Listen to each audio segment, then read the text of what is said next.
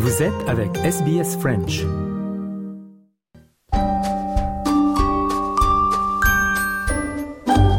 Bonjour et bienvenue dans notre rubrique Le mot de la semaine de SBS Easy French.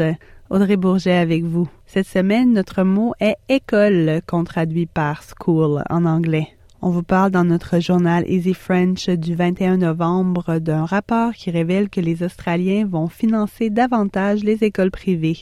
Pendant ce temps, les écoles publiques manquent de fonds, bien qu'elles s'occupent d'éduquer deux fois plus d'élèves et qu'elles ne soient pas en mesure de facturer des frais de scolarité. L'auteur du rapport affirme que dépenser trop dans les écoles privées tout en refusant un financement de base aux écoles publiques est injuste pour les enfants australiens. Le dictionnaire Robert décrit l'école comme un établissement dans lequel est donné un enseignement collectif ou une source d'enseignement. C'est un mot féminin, donc une école. Ça s'écrit avec un E accent aigu, C-O-L-E, école. Le mot nous vient de l'ancien français et du latin via le grec. Je vous laisse avec une citation souvent attribuée à l'écrivain Victor Hugo, mais qui nous viendrait plutôt du journaliste et éditeur Louis Jourdan.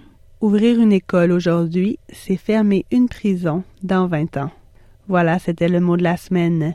Je vous invite à écouter nos autres mots de la semaine ainsi que nos journaux Easy French sur le site web de SBS French et sur toutes les plateformes.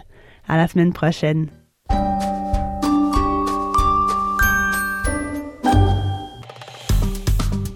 Aimez, partagez, commentez.